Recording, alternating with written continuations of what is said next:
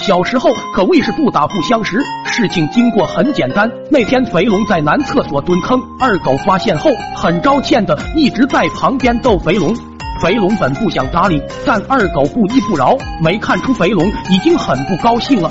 爆发点是二狗用手沾了水去泼，肥龙大怒，起身裤子都没提就和二狗扭打在了一起。因为二狗穿着裤子占着绝对的优势，他打了肥龙几下后，一把把肥龙给推回了坑里。厕所地面滑，被大力推的站立不稳，连忙用手支撑，结果人倒是没摔倒，但两手都按到墙上了。肥龙估计也是气昏了头，起来以后直接用沾满翔的手就向二狗拍去。这次二狗完全不敢应战，扭头就跑。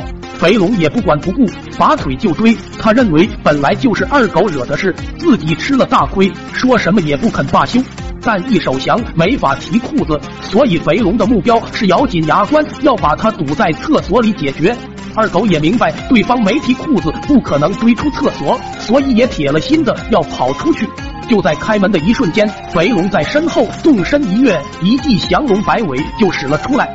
关键是此时门外铁牛正跑进来，二狗慌张的开门，被铁牛撞倒了。肥龙的舍身一击全打到铁牛的身上去了，但二狗也没落好，因为肥龙摔倒，双手抹了他一脸。随后首先发怒的是铁牛，好端端的想上个厕所，一开门就被拍一身翔，这谁忍得了？二狗也发怒了，摔一跤都没躲开，被翔拍的厄运。肥龙更是火气冲天，自己好好上个厕所，招谁惹谁了？然后厕所里展开了大混战，肥龙仗着手上有翔，揪着二狗打，二狗气不过就也去抓了把翔，然后铁牛就吃了大亏，最后无奈下也去抓了把翔，三人在厕所打得昏天黑地，日月无光，各种翔满天飞，墙上全是手印。